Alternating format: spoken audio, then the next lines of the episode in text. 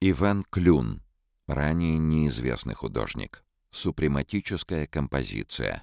1916-1918 годы.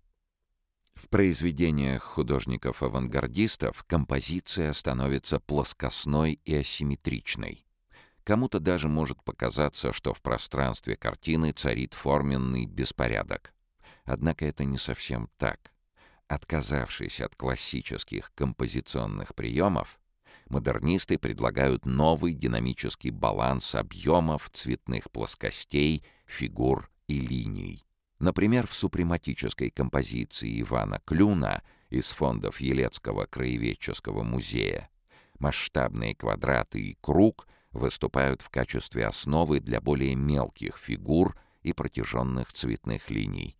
До конца 90-х годов XX -го века супрематическая композиция хранилась в запасниках Елецкого краеведческого музея как картина неизвестного художника. В этикетке значилось «Неизвестный художник, футуристический рисунок к пьесе Маяковского «Клоп».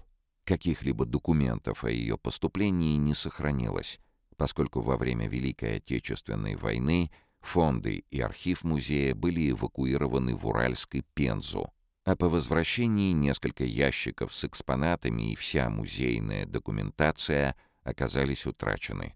В 2009 году произведения на тот момент неизвестных авангардистов были извлечены из запасников, натянуты на подрамники и отреставрированы, а затем размещены в постоянной экспозиции Художественного музея Ельца.